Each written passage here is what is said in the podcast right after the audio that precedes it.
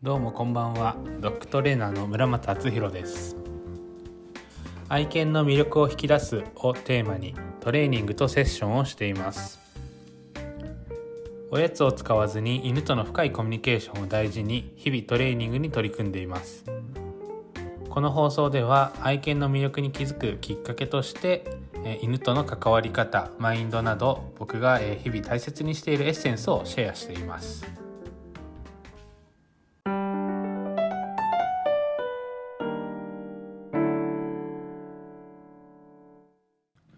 今日もポッドキャスト聞いていただきありがとうございます。6回目の、えー、今日は、え、正しい体の使い方についてというテーマでお話ししていきます。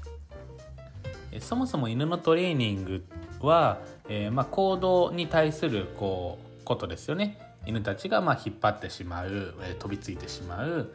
えー、まあ、トイレを違うところでしてしまうとか、まあ、基本的にはその行動の面を、えー、まコントロールしたり何か改善したり、ま促したりっていうことが、あのありますね。で結局その行動っていうのは体を使ってするのでまずやっぱりその犬たちがどういうふうに体を使うのかどうしてそういう動きをしてしまうのかっていうことを、え知ることっていうのはその行動を理解する上でとても大事なんですね。なので散歩で引っ張ってしまう、えー、子っていうのは例えば足が痛くて、えー、体重がかけられないから、えー、早足になってしまうとかあとはうんちを歩きながらしてこうトイレトレーで最初し始めたんだけど歩きながらしちゃって結局あの違うとこでしちゃうっていう子がいると思うんですけど例えばそういう子って腰が痛かったり、えー、膝が痛かったりっていうことがあります。なので単純にしつけが足りないトレーニング不足っていうだけではなくてやっぱり犬たちのそういった体の使い方どういうふうにしたら体が痛くないのかどういうふうに体を使っていけば正しく使えるのかっていうことを知ることはとても大事なことになっていきます。簡単にまず正しい体の使い方についてということをお話しします。まず、えー、犬科の動物ですね、まあ、特に、えー、身近なところで言うとオオカミオオカミが野生で生きていてするであろう動作は正しい動作。逆に言うと狼が野生で生きていてこの動作はしないだろうなということは全て正しくない体の使い方と思ってください。例えば、えー、まあお座りですね。狼がお座りするっていうのは、まあ、YouTube とかで見る限りではほぼないのでなのでお座りって本当はしなくていいよねとか、えー、まあそういう風になっていきます。であ例えば狼が歩く時に上を向いて、えー、人の顔を見て歩くかって言ったら、まあ、そんなことはないので、まあ、そういうふうにまず野生の狼がする動作かどうかっていうことを考えていくとあ犬にとってこの動作は良くないんだな犬にとってこういう動作はいいんだなっていう、まあ、一つの目安として考えてもらえればいいかなと思います。はい、では、えー、少し詳しくお話ししていきます。えー、正しい体の使い方という、まあ、基準として、まあ、大きく分けて5つあります。1つ目、えー、上を向いていない。2つ目背骨が地面と平行であること。3つ目四つ足が全て地面についていること。4つ目四つ足が全て同じ長さであること。5つ目縦の動きのみ。もう一度言いますね。1つ目上を向いていない。2つ目背骨が地面に対して平行であること。3つ目四つ足全てが地面についていること。4つ目、えー、四つ足が全て同じ長さであること。5つ目縦の動きのみ。この5つが基本の、えー、まあ、基準になるのでこの5つを満たしてれば基本的には正しい動きをしてますよ。から正しい体の使い方をしてますよって思ってください。では、えー、一つずつちょっと詳しく説明していきますね、えー、まず一つ目の上を向いていない。えまあ、これは例えば、まあ、アイコンタクト人の顔を見ていないとか、え、まあ、飛びついていないとか、え、あとはまあ上を見ながら歩いてない、まあ、この基本のところですね。でそもそも犬の頸椎っていうのは上を向くような構造をしてないので上を向いているっていうことは無理して頸椎を無理して上を向いているっていうところなのであの、まあ、頸椎のヘルニアだったりもしくは他のあの椎骨への負担がかかっているのであの上を向いていないっていうのはもう大前提ですね。では2つ目。背骨が地面に対して平行であること。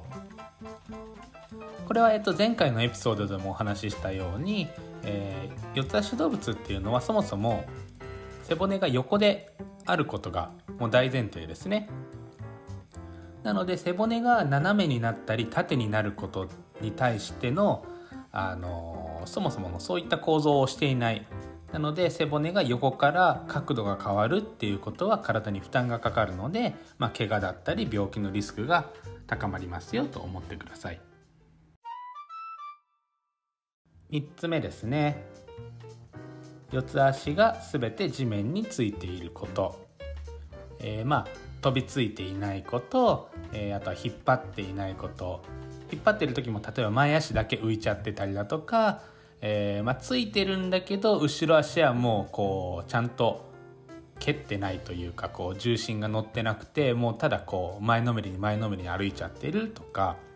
まあ、そういったところですね。なのでしっかり、えー、まあ、地に足ついた状態4つの足が全て地面についているっていうことがとても大事です。4つ目の、えー、4つの足が全て同じ長さであること。例えばお座りをしていたら前足は、えー、まあ、伸びてますよね。でも後ろ足は畳んでるとか、えー、まあ、前足を畳むってことはほとんどないんですけど、えそういった、まあ、前後で足の長さ形が違うっていうことは基本的に良くないです。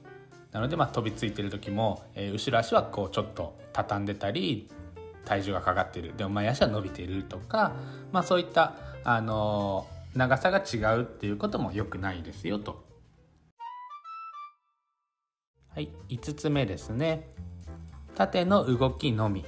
というところで、えー、例えばひねるとか、えー、斜めに歩く、まあ、引っ張ってる時ですね。あとは横に動くっていうのはあの体に対して無理な動きをしてます。なのでこうイメージとしては自転車を思い浮かべて、まあ、車でもいいんですけど自転車とか車を思い浮かべてもらって、えー、曲がることはできますけど横にスライドすることはできないですよね。でもちろん、えーと、斜めに方向を転換することはできても斜めに金ちゃん走りみたいなことって自転車とか車ってできないですよね。なので犬たちの体も本来は可動域って前後しかないので縦の動きしかできない体なんですよね。ただそれを無理して横にスライドしたりひねってこうくねくね歩いたりあとはこう斜めに金ちゃん走りみたいにしてしまうっていうのは体の可動域がおかしくなっているもしくは、えー、ま偏っていて筋肉がどっちかが使えてないとか痛くて使えないっていう風になってくるのでなのでまず、えー、縦の動きのみと思ってください。なので正しい体の使い方については、えー、今説明した5つですね。これがまず基本になってくると思ってください。であとは、えーとまあ、散歩中に関して、まあ、散歩中だけじゃなくてこう動く歩くとか、まあ、そういった時に、えー、意識している欲しいところとが一つありましてそれが、えー、背中に対して首がフラットであることですね。なのでこう背中から首頭までがこう一直線で歩いている動いているっていうことが大事になってきます。それができてないと結局首が使えてないので首が使えてないってことは背筋胸筋腹筋体幹の部分ですね。大きな筋肉が使えてないので体幹が弱くなってくるっていうことは背骨がえ、歪んだりねじれたりっていうことが起きやすくなります。で背骨の歪みっていうのは内臓の歪みにもつながってくるので内臓が正しい位置になくなれば内臓の機能が低下する、えー、そうすると病気だったり、えー、体の不調っていうのが出てくるので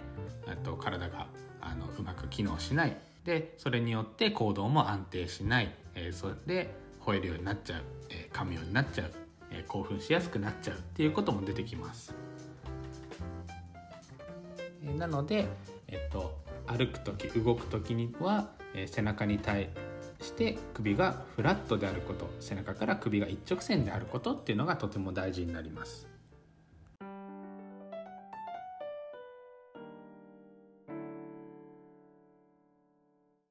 はい、ではまとめですね。まあ、一番の大前提として野生のオオカミがこの行動をするかなっていうのを考えることでしそうだなと思ったらまあ OK しなさそうだなと思ったら正しい体の使い方ではないんだなっていうふうにまず考えてください。で細かいことを言うと、えー、5つですね上を向いていない、え、背骨をが、えー、横で地面に対して平行であること四つ足すべてが地面についていること。四つ足が、えー、全て同じ長さであること、えー、縦の動きのみでいること。であとはちょっとまあ動いている時散歩中に関しては背中と首がフラットであること。一直線上であること、まあ、この項目がクリアできていれば基本的には正しい体の使い方をしてますよと思ってください。はい。本日も聞いていただきありがとうございました。何か例えばリクエストがあれば、えーと、インスタグラムもしくは LINE で、えー、メッセージコメントいただければあのそれに対してあの収録しますのであのお気軽に知りたいテーマ、えー、聞きたいこと話してほしいことなどありましたらお気軽にご連絡ください。ではまた次回の、えー、放送でお会いしましょう。バイバイ。